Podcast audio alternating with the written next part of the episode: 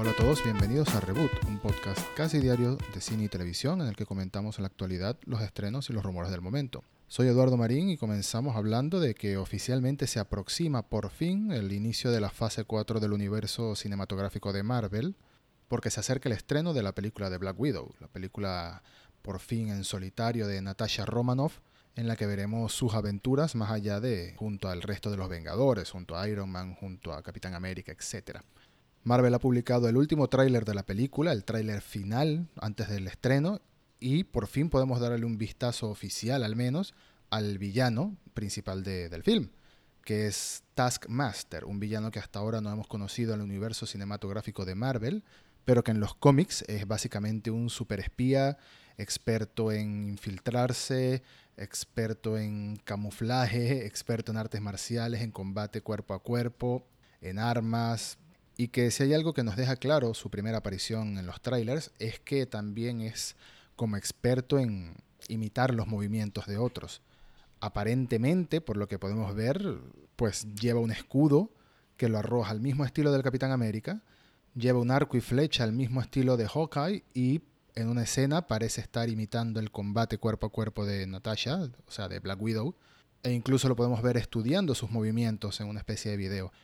Bueno, la película llega muy pronto, Black Widow se estrena el 1 de mayo, el día 1 de mayo, y según la sinopsis oficial, la película contará la historia de Natasha Romanoff lidiando con problemas relacionados a su pasado, una conspiración o algo así, relacionado a su pasado de cuando fue entrenada, entre comillas, para convertirse en una viuda negra.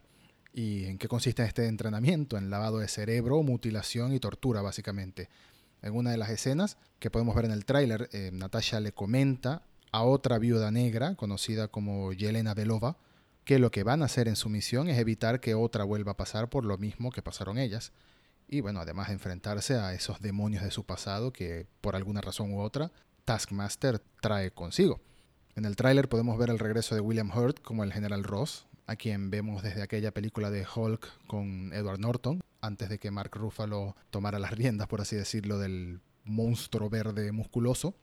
Y por supuesto volvemos a ver a David Harbour, a quien conocemos por Stranger Things, entre otras cosas, vestido de guardián rojo, esa especie de Capitán América ruso, por así decirlo, o soviético, mejor dicho. La película, por supuesto, luce bastante bien, parece estar llena de acción. Mi gran pregunta hasta ahora es si veremos la aparición de algún otro personaje del universo cinematográfico de Marvel o si esta película supone un final definitivo a la Black Widow de Natasha Romanoff. Y me imagino que saben a qué me refiero con eso. Otra pregunta que tengo es más relacionada al mundo real y es, ¿será que Black Widow sí se estrena el 1 de mayo? en plena era del coronavirus. Ya vimos que la película de James Bond, No Time to Die, la última película de Daniel Craig como el superagente británico, pospuso su estreno unos cuantos meses por el tema del coronavirus. Y hasta ahora es la primera megaproducción del cine que anuncia una medida como esta. Pues hasta ahora Disney o Marvel Studios no han dicho nada al respecto de que se vayan a posponer los planes de estreno de Black Widow, así que seguimos esperándola para el comienzo de mayo. Y con esto arranca el universo cinematográfico de Marvel en 2020. La siguiente noticia tiene que ver con los nuevos mutantes, The New Mutants, la película maldita entre comillas de Fox y del universo de los X-Men, o el universo de los mutantes mejor dicho, y es que han sido revelados algunos detalles interesantes acerca de su producción, desmintiendo algunos rumores de los que se habló bastante. ¿Por qué digo que la película está maldita? Bueno, porque la película fue anunciada como que se iba a hacer si no me equivoco, a mediados de 2015, hace cinco años. A mediados de 2016 se empezó a hablar del casting que incluía a Anya Taylor Joy, la actriz esta que vimos en Split, la película aquella de Shyamalan, y también en la película La Bruja de Witch. También incluye a Macy Williams, Arya Stark de Juego de Tronos, entre otros actores, pero originalmente tenía pautado su estreno en 2018 y ya estamos en 2020 se dijo que entró en una especie de infierno de producción, que tuvo problemas, que la película, su primera versión no era tan buena, que Fox mandó a rehacer parte, a hacerla quizás más terrorífica o menos adulta, qué sé yo, hubo muchos rumores al respecto y Josh Boone, el director, por fin ha venido a decir, bueno, a desmentir según él qué fue lo que pasó. Se habló durante mucho tiempo de que hubo lo que se llama reshoots, o sea, nuevas grabaciones de más escenas para reemplazar otras. Y según el director es falso, nunca se grabó ninguna nueva escena y en realidad la culpa la tiene la adquisición de Fox por parte de Disney. Según Boone, comentó en una entrevista que todo el mundo decía que hicimos reshoots, que grabamos más escenas, pero en realidad nunca lo hicimos.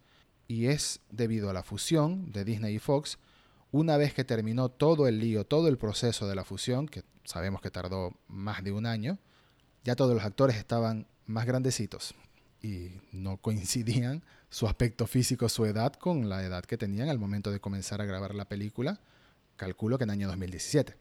Entonces desmintió los supuestos reshoots, las supuestas nuevas escenas que grabaron, y dijo que durante casi un año el estudio, bueno, ni Disney ni Fox lo llamaron para decirle, oye, ven a terminar tu película. Sencillamente todo quedó paralizado por la fusión. Y por lo visto esta fue la película más afectada por eso. Porque más o menos al mismo tiempo también estaba la producción de la segunda película de Deadpool. Y esa no se vio afectada. Que sepamos al menos. Así que ahora, tras la fusión, Disney llamó a Boone para decirle, podrías venir a terminar la película. Y por supuesto que fue y lo hizo. Y ahora, tras todo este tiempo, por fin se va a estrenar el próximo día 3 de abril, si el coronavirus lo permite. Mi gran pregunta con esta película sigue siendo la misma de siempre. ¿Qué va a hacer Disney con esta película? ¿En dónde la va a colar? ¿A qué universo va a pertenecer? Al universo cinematográfico de Marvel estoy seguro que no va a ser. Mi pregunta es, ¿lo conectará con Deadpool? ¿Qué va a pasar con Deadpool? Ya dijeron que va a haber más Deadpool, pero no sabemos cómo. Hay muchas preguntas. La adquisición de Fox trajo consigo muchas dudas acerca de qué va a hacer Disney con todo este nuevo lote de personajes. Sí, en algún momento van a hacer un reboot de los X-Men y los van a incluir en el universo de Marvel. Eso está asegurado. La pregunta es cómo y más importante para otras producciones, qué va a pasar con los personajes que ya existen. Y no, no me refiero a los espantosos X-Men de las últimas películas, no, no, con el perdón a algunos de los actores que lo hicieron bastante bien, actores y actrices. No, me refiero por ejemplo a Deadpool, que sí tuvo éxito, y ahora esta película que están sacando así como que, bueno, ya que estaba casi lista, vamos a terminar de publicarla y así no se pierde el trabajo aunque sea. Pues quizás en The New Mutants haya alguna respuesta o alguna pista hacia el futuro de esos personajes y nos enteraremos el 3 de abril. La última noticia del día es que se ha confirmado que los Guardianes de la Galaxia estarán en la próxima película de Thor, Thor Love and Thunder y lo confirmó Vin Diesel, el actor que posiblemente algunos no lo sepan, pero Vin Diesel pone la voz de Groot y si no me equivoco es en todos los idiomas. Es decir, es el responsable de grabar todas las frases de I am Groot, también de Yo soy Groot y no sé cómo será en francés, no hablo francés. en todos los idiomas aparentemente es el mismo Diesel el que hace la voz. Y el actor anda actualmente promocionando su nueva película de superhéroes llamada Bloodshot, no, sé si decirle de superhéroes, más bien de personajes de cómics, que no tiene nada que ver, por supuesto, con Marvel ni con DC, sino que es un personaje basado en los cómics de Valiant, de la editorial Valiant. En fin, el bueno de Diesel estaba dando su rueda de prensa y alguien le sacó la información por sorpresa o quizás adrede de que los guardianes estarán en la próxima película de Thor. De hecho, lo que dijo el actor fue que el mismo Taika Waititi se reunió con él. Taika Waititi es el director y guionista de la próxima película de Thor, igual que fue de, Ragnarok, de la tercera película. Y le confirmó que algunos guardianes formarán parte de la próxima película. Cada vez luce más interesante Thor 4. Tenemos a Natalie Portman regresando para ser no solo de Jane Foster, sino de Jane Foster como la nueva Thor. Tenemos a Christian Bale también regresando al mundo de los superhéroes, esta vez como villano, y ahora tenemos a los guardianes.